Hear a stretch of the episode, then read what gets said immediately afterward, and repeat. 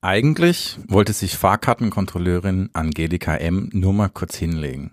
Vielleicht war die letzte Nacht zu kurz oder es bahnte sich eine Erkältung an. Jedenfalls signalisierte ihr Körper, mach mal Pause, dann wird das wieder.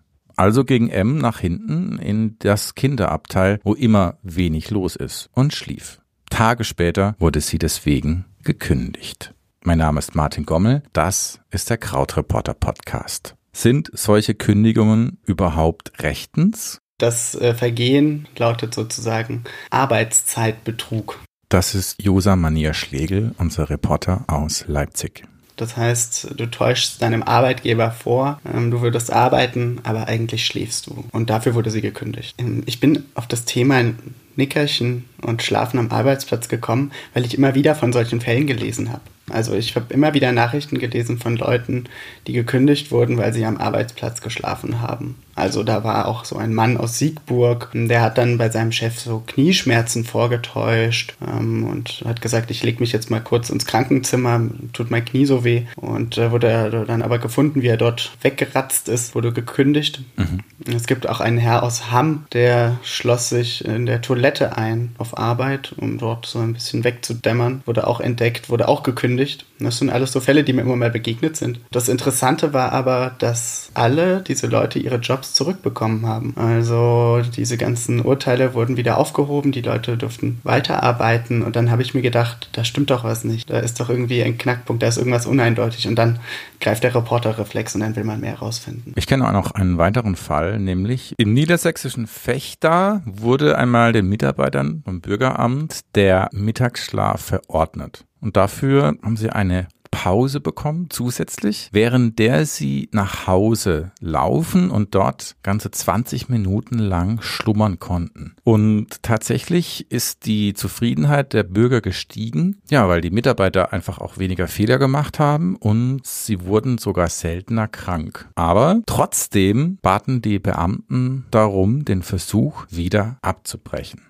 Warum? Ja, das ist ein ganz interessanter Fall. Ähm, das Fraunhofer Institut ist damals auf das Bürgeramt von der kleinen Stadt Fechter 30.000 Einwohner äh, zugegangen und hat sie darum äh, danach gefragt, ob wir mal ein Experiment durchführen können zum Thema äh, Mittagsschlaf. Ihre Angestellten machen einen kleinen Mittagsschlaf und wir messen danach die Kundenzufriedenheit und wir messen danach die Produktivität ihrer Angestellten und gucken mal, wie sich dieses Nickerchen so auf die Arbeit auswirkt. Und die Konsequenzen waren phänomenal. Leute im Bürgeramt waren plötzlich glücklich strahlende Menschen. Das kann man sich kaum vorstellen. Jeder, der schon mal in einem Bürgeramt war, weiß das. Und das Bürgeramt Fechter war plötzlich die deutschlandweit produktivste Behörde in dieser Kategorie. Keine Behörde in Deutschland arbeitete so effizient wie Fechter und das, obwohl die Mitarbeiter äh, 20 Minuten weniger Arbeitszeit hatten. Die Mitarbeiter haben irgendwann darum gebeten, die wollen das nicht mehr.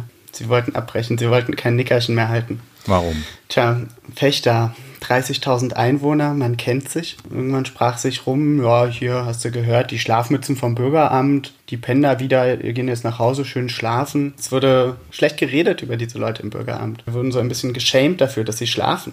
Und das ist absolut unverständlich für mich, weil die Mitarbeiter, äh, die fingen dort plötzlich an, äh, äh, die Arbeit ihrer Kollegen zu übernehmen, wenn die gerade Mittagsschlaf machten, ohne sich zu beschweren. Die waren plötzlich nicht mehr krank, die, die Kunden waren zufrieden, die haben keine Fehler mehr gemacht. Ja, die waren einfach insgesamt gesünder. Mhm. Und trotzdem hat sich die Stadt über sie aufgeregt. Und da haben die sich so sehr für geschämt, dass sie irgendwann zum Fraunhofer Institut gesagt haben, Leute, wir brechen ab, wir gehen wieder zurück. Und heute ist das Bürgeramt Fechter wieder eins von vielen. Also es ist ja das eine, dass sich dieser Ruf breit gemacht hat, die Schlafmützen im Bürgeramt. Das andere ist aber auch, dass die Mitarbeiter im Bürgeramt dem so viel Gewicht gegeben haben, dass sie gesagt haben, wir brechen ab. Sie hätten ja auch sagen können, wir ziehen das jetzt durch weil wir so effektiv sind. Das heißt, den Mitarbeitern im Bürgeramt war ihr Ruf wichtiger als ihre Produktivität. Und da stellt sich mir die Frage, ist das was typisch Deutsches? Also wie ist denn die generelle Akzeptanz von Powernaps am Mittag im deutschsprachigen Raum. Also es ist auf jeden Fall ein deutsches Problem, aber es greift bis nach Amerika. Und wenn man sich so sehr erfolgreiche Leute anguckt, sagen wir mal aus Silicon Valley, Elon Musk, kennen vielleicht manche, der Gründer von Tesla, Mitgründer von PayPal, der rühmt sich ja geradezu damit, dass er eine 100-Stunden-Woche hat. Er arbeitet 100 Stunden in der Woche, dürfte kaum Zeit für ein Schläfchen finden. Und daran sieht man ja, die Leute, die wir verehren, die schlafen nicht, die arbeiten. Und Schlaf wird als nicht hilfreich, nicht förderlich, nicht produktivitätssteigernd angesehen. Das ist einfach ein Stigma. Wenn ich die 100 Stunden auf sieben Tage verteile, dann muss ich jeden Tag Minimum 14 Stunden arbeiten. Wenn ich aber sage, ich möchte das Wochenende frei haben und ich das Pensum beibehalten will, also auf fünf Tage verteile, das geht nicht, denn dann sind es jeden Tag 20 Stunden. Das heißt, du hast für den Rest vier Stunden und es kann nur schief gehen. Ja, du musst ja noch nach Hause kommen. Ja. Du musst ja dich noch bettfertig machen. Du liest vielleicht noch mal in einem Buch. Also selbst wenn Elon Musk jeden Tag 14 Stunden arbeitet, bleiben ihm ja nur noch 10, um, um diese ganzen Dinge zu tun. Und dann hat er noch sich noch nicht mal, hat er noch nicht mal seine Frau gesehen und ist noch nicht mal in Urlaub gefahren und so weiter und so fort. Das Interessante ist, Elon Musk wurde mal in einem Interview gefragt, wie er das macht. Mhm. Er hat dann nicht äh, angefangen, über Schlaf zu reden, wie das alle erwartet haben, sondern er hat sein Konzept des Batchings erklärt. Das heißt, ich gehe nicht Mittagessen. Ich stelle mir einen Teller Nudeln auf den Tisch. Ich hole mein Meeting in den Raum, der, der Kollege, der mich die ganze Zeit sprechen wollte, und ich check dabei noch meine E-Mails. Alles gleichzeitig. Ich batche alles zusammen. Und so hat er die 100-Stunden-Woche erklärt. Also nichts mit Powernap, Schlafmaske. Wenn das unsere Vorbilder sind, dann bekomme ich den Eindruck, wenn ich erfolgreich sein will, dann darf ich nicht schlafen. Mhm. Im Sil Silicon Valley, da wo Apple, Google und so weiter herkommen, wo die großen Tech-Giganten ihren Sitz haben, da gibt es ein Motto und das lautet, if you snooze, you lose. Also wer schlummert, verliert. Und ich finde, das sagt sehr viel darüber aus, wie wertvoll bzw. wie wertlos wir Schlaf einschätzen in unserer westlichen Welt. Jetzt hast du schon zwei Unternehmen angesprochen, IBM und Google. Ich weiß, dass es zwei Unternehmen sind, in denen eigentlich auch Wert auf den Mittagsschlaf gehalten wird. Also so ein bisschen die andere Seite von Elon Musk. Was wissen wir darüber? Ähm, stimmt. Äh, Es gibt durchaus Unternehmen, genau, Google und IBM zählen dazu, die so ganz zaghaft anfangen, äh, den Mittagsschlaf in den Arbeitsalltag ihrer Angestellten zu implementieren. Da haben wir jetzt aber noch gar nicht darüber geredet, was den unseren Freunden aus Fechter passiert ist, nämlich dass das dann sozusagen von den Kollegen geächtet wird. Es geht jetzt nur mal darum, was Google seinen Mitarbeitern rät, und das finde ich ganz interessant. Die bieten ihnen nämlich zumindest an, ähm, Mittagsschlaf zu halten. Es gibt also so Schlafräume. Und ähm, die Begründung ist eigentlich am interessantesten, nämlich sollen die so zu kreativeren Lösungen kommen. Der Schlaf fördert unsere Kreativität. Das lässt sich ähm, mit dem Aufbau unseres Gehirns vergleichen. Du musst dir vorstellen, du sitzt bei Google im Büro und es sind pragmatische Lösungen gefragt. Und da arbeitet die linke Gehirnhälfte, die rechnet, Mathe, ja, die macht, die liefert klare Antworten. Da ist nichts mit kreative Deutung. Wenn ich Mittagsschlaf mache, geht die linke als allererstes in den Ruhemodus und die rechte Hirnhälfte übernimmt. Die rechte Hirnhälfte ist bei uns für kreative Lösungen zuständig, für unkonventionelle Lösungen, für Out-of-the-Box-Thinking, also alles, was sich Firmenchefs im Silicon Valley erträumen von ihren Mitarbeitern. Und diese rechte Hirnhälfte fängt jetzt beim Nickerchen an, diese Probleme, die die linke liegen gelassen hat, kreativ zu beackern. Und manchmal löst sie die dann auch. Und deshalb will Google, dass die Angestellten schlafen. Es gibt da aber ein Problem. Ähm, nämlich äh, fängt die kreative Hirnhälfte irgendwann auch an, so ein bisschen freizudrehen. Und sie wird immer verrückter, die wird immer kreativer, muss man sich das vorstellen. Und die verschüttet dann, je tiefer ich schlafe, immer mehr von ihren schlauen Lösungen. Und ich glaube, wir kennen das alle, wenn wir morgens aufwachen und irgendwie das Gefühl haben, wir hatten nachts irgendwie eine gute Idee. Oder wir hätten von irgendwas richtig Tollem geträumt. Oder wir wären mal kurz aufgewacht und hatten eine super Idee. Das war wahrscheinlich so ein Moment, wo die kreative Gehirnhälfte eine Lösung hervorgebracht hat, zu der wir tagsüber nicht fähig waren, weil da die linke rangeht. Wir können uns aber beim besten Willen nicht mehr dran erinnern. Deshalb will Google, ähm, dass wir, äh, dass die Mitarbeiter nur einen, einen ganz kurzen Mittagsschlaf machen. Und deshalb haben sie auch in ihren Schlafräumen einen Power Napping Enabler installiert. Und das ist so ein Sensor, ähm, da legst du quasi eigentlich nur deinen Daumen drauf. Und sobald sich der Daumen zu sehr entspannt, geht dann Alarm an und weckt dich auf. Also genau in dem Moment, wo du in die Tiefschlafphase gehst, weckt er dich auf. Und so sollte eben sichergestellt werden, dass die Mitarbeiter immer aus, wenn wir jetzt das mal in Schlafphasen aufteilen, aus der ersten sehr leichten Schlafphase aufwachen, maximal aus der zweiten, aber auf keinen Fall aus der dritten oder vierten. Das sind die Tiefschlafphasen. Und die lassen den Aufwachenden dann nicht nur ideenlos zurück, sondern die machen auch träge, die machen desorientiert, die machen aggressiv. Auch das kennen wir alle. Mhm. Äh, Mittagsschlaf machen und dann aufwachen und merken, wir haben irgendwie anderthalb Stunden gepennt. Das kann nach einer kurzen Nacht schon mal vorkommen.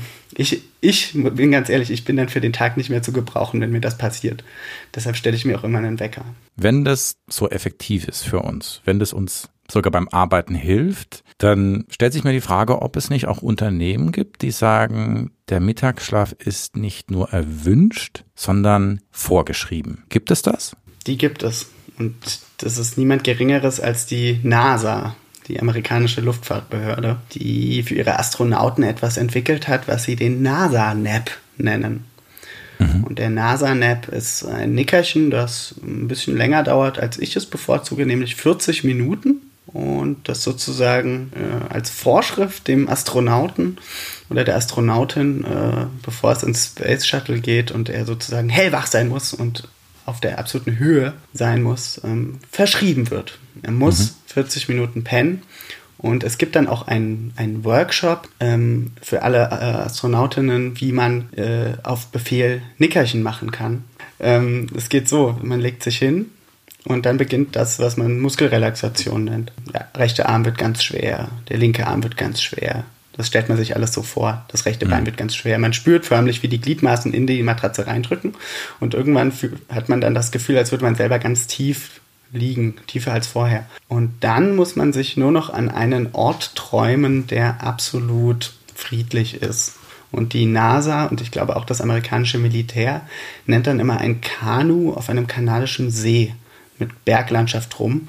Und du stellst dir also, wie du dann da so schwer auf deiner Matratze liegst, vor, wie du in dem Kanu liegst, das vielleicht leicht schwankt und vielleicht auch nicht, wenn du seekrank wirst und du eigentlich nur in dieses Bergpanorama guckst, Wasser um dir hast, alles ist ruhig. Und das hat sich dann wohl erwiesen, ähm, auch für Soldaten im Schützengraben, also in einer absoluten Stresssituation, äh, ein kleines Schläfchen hinzukriegen. Das klingt alles so, als ob wir im Westen alles optimieren, sogar die Entspannung. Der Mittagsschlaf muss effektiv sein. Wir müssen sofort einschlafen und zum richtigen Zeitpunkt aufwachen. Ich bin mir sicher, dass es da auch jede Menge Gadgets und Innovationen gibt, die es Menschen erleichtert, auf Arbeit einen Powernap zu halten. Selbstverständlich. Ähm, der NASA-NAP, der wurde ja mittlerweile auch in äh, der Luftfahrt äh, vorgeschrieben und auch bei, bei äh, der US-Eisenbahnindustrie. Jeder Lokführer muss das machen. Und ähm, wenn man sich anguckt, dass Google auch will, dass die Mitarbeiter schlafen und so mancher andere Arbeitgeber vielleicht auch, ja, dann muss man natürlich auch den Arbeitsplatz entsprechend gestalten. Und da gibt es mittlerweile natürlich, wie du schon richtig vermutest, einen richtigen Geschäftszweig eine richtige Powernap-Industrie, die verschiedene Produkte auf den Markt bringt, äh, die halt die Chefs möglichst ja, in ihre Arbeitsräumlichkeiten stellen. Da wäre als erstes zu nennen, das kennen manche vielleicht, äh, sogenannte Sleep Pods. Das sieht aus wie so ein Ei auf, auf so einem Hocker, ja, so eine weiße Schale. Manchmal hängt die auch hängt die auch von der Decke und die ist oben, äh, nee, vorne ist die leicht geöffnet. Und dann kann man da eben so reinsteigen und sich verkriechen und entweder ein bisschen schwanken oder auf dem Boden stehen. Und von außen sieht man nicht so richtig, ob da jemand drin ist. Äh, es braucht keinen extra Raum. Mm, es sieht stylisch aus. Äh, also das ist ein sehr beliebtes, sehr beliebtes Teil. Es gibt aber auch schon eins aus Deutschland. Das ist nicht ganz so stylisch. Aus Nordhessen, die Klangwoge. Die ist wie so ein Liegestuhl, ergonomisch. Und der hat ein ganz besonderes Feature, nämlich eine Musikmassage. Das heißt, man liegt auf dieser Klangwoge drauf und über die Oberfläche werden jetzt Schallwellen ausgesendet. Es ist also nicht wirklich Musik, die ich jetzt höre, aber es ist sozusagen Musik für den Körper. Mhm. Die wird damit beworben, dass man fit für die zweite Tageshälfte werden soll. Diese Klangwoge wird also schon der Mittagsschlaf richtig als ja, ein ganz normaler Teil des Tages angesehen. Und dann gibt es natürlich noch andere Länder, wo es schon längst äh, akzeptiert ist, äh, dass man mittags wegdöst. Da braucht es dann auch gar keine extra Gadgets.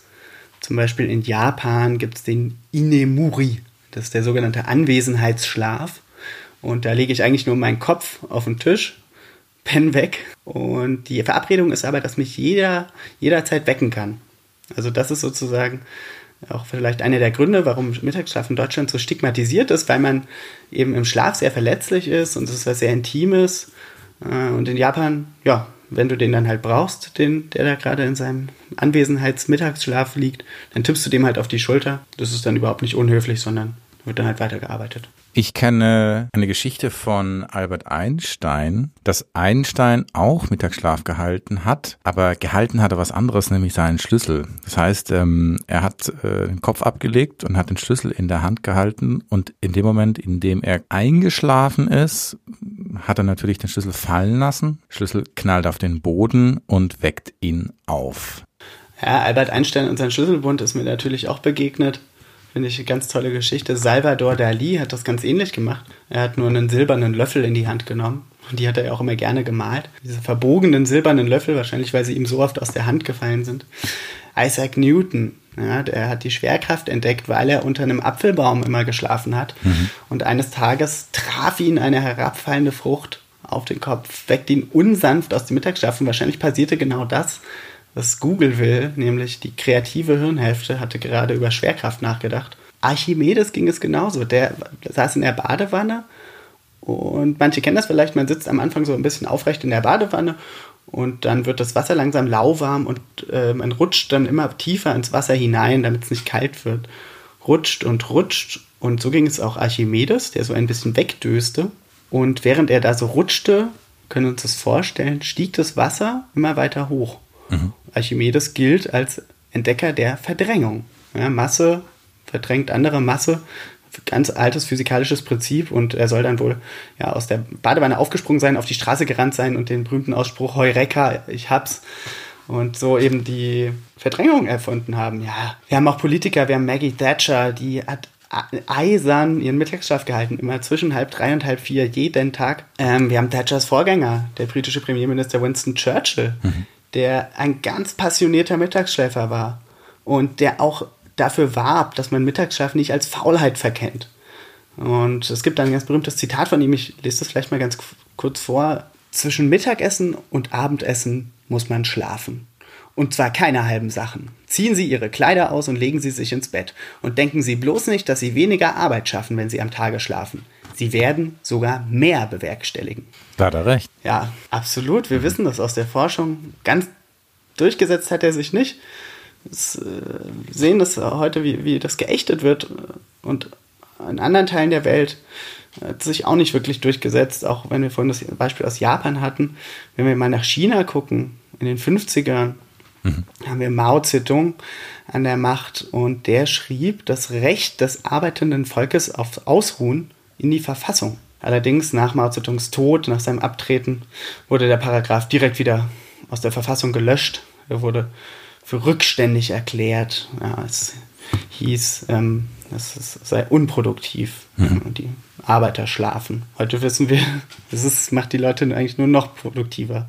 Die Menschen in Fechter wissen das. Wir arbeiten bei Krautreporter sehr eng mit unseren Lesern zusammen und zu manchen Themen befragen wir sie auch. Du hast die Krautreporter-Leser nach Mittagsschläfern befragt. Es ist so, ich habe 77 Antworten bekommen aus der Community. Mhm. Das ist viel, wie ich finde, wenn man bedenkt, dass Mittagsschlaf ein Stigma ist. Und genau das ist eben auch was, das, was alle Antworten einte. Ähm, Mittagsschlaf ist nicht unbedingt was, womit man sich rühmt, was man vor den Kollegen tut, sondern es ist immer, immer ein bisschen was Heimliches, Verbotenes. Es gab aber total interessante Antworten. Also zum Beispiel die Leserin Katja, die ja, arbeitet im Homeoffice. Das war dann die erste Antwort. Da dachte ich, okay, wir schreiben offenbar nur Leute, die zu Hause arbeiten, weil kann ich schön heimlich schlafen. Und sie sagte, ja, sie tankt Kraft. sie reduziert Stress, sie kommt auf neue Ideen. Ja, eine Sache, die, die, die mir auffiel an den Antworten ist, man tatsächlich an sehr vielen Arbeitsplätzen schlafen kann. So, das heißt halt nicht, dass das alle tun. Einer schrieb mir, ähm, Mirko, KR-Leser, der in Bochum in einer Bankfiliale arbeitet. Und in dieser Bankfiliale arbeiten 500 Menschen und es gibt eben einen Schlafraum, wo drei Personen Platz haben und er geht da immer mal hin und er hat es noch nie erlebt, dass dort jemand anderes war. Hm. Was sagen eigentlich Studien über den Mittagsschlaf? Was gibt es dazu an Forschung und was passiert in unserem Gehirn, wenn wir einen Powernap machen? Wir hatten ja vorhin das mit den Gehirnhälften. Ja. Das ist eigentlich ähm, das Interessante für Effizienz. Ähm, es gibt eine ganz interessante Studie aus 2007, die zeigt noch was anderes. Das ist eine Studie aus, aus, aus Düsseldorf und die könnte für die Studentinnen und äh, unseren ZuhörerInnen interessant sein. Denn die zeigte, dass schon wenige Minuten Schlaf ausreichen, um unsere Merkfähigkeit fast zu verdoppeln. Die haben die Probanden an den Tisch gesetzt und haben denen eine Liste von 30 Wörtern hingelegt und die sollten sich die einprägen. Ganz klassisch zwei Gruppen. Eine, die dann ein Nickerchen macht, andere nicht. Ja, und die mit dem Nickerchen wusste fast doppelt so viele Wörter nach mehreren Durchläufen. Das Nickerchen, was die gehalten haben, war aber nicht so wirklich ein Nickerchen, das war eine ganze Stunde. Die Düsseldorfer haben sich dann gedacht, was ist, wenn wir das reduzieren? Und haben, die, haben den Schlaf immer weiter reduziert, reduziert. Ja, dann war das, war das irgendwann so weit weg vom Originalergebnis, dass sie gesagt haben, komm, wir machen jetzt noch eine dritte Gruppe auf und haben das so weit ausgereizt, dass sie gesagt haben, wir haben jetzt hier eine dritte Gruppe, die schläft sechs Minuten. Das Ergebnis finde ich einfach krass. Sogar das sechs Minuten Nickerchen hat den Effekt des einstündigen Mittagsschlafs gehabt. Damit, und das war 2007, das ist nicht lange her, aber damit war der Nap Memory Effekt belegt. Damit war belegt, dass ein kurzes Nickerchen reicht, um sowas von seine Leistung zu steigern, was Merkfähigkeit angeht. Also wirklich nur ein paar Minuten, wirklich nur eine Kaffeepause. Also dieser Nap Memory Effekt, der lässt sich eben nicht unendlich skalieren. Also ich kann jetzt nicht mir eine Liste von 1000 Wörtern nehmen und da weiß ich dann auch noch doppelt so viele wie die andere Gruppe. Mhm. Sondern da gibt es irgendwo ja, so eine gläserne Decke. Und ja, was ich weiß von ähm, befreundeten Medizinstudentinnen, die ja sehr, sehr viel lernen müssen, die machen mehrere von diesen Powernaps am Tag. Das heißt, sie lernen eine Einheit und schlafen sie zehn Minuten. Lernen sie wieder eine Einheit, schlafen sie wieder zehn Minuten. Mhm. Und ja, das ist so das Beste, was du mit deinem Gehirn tun kannst.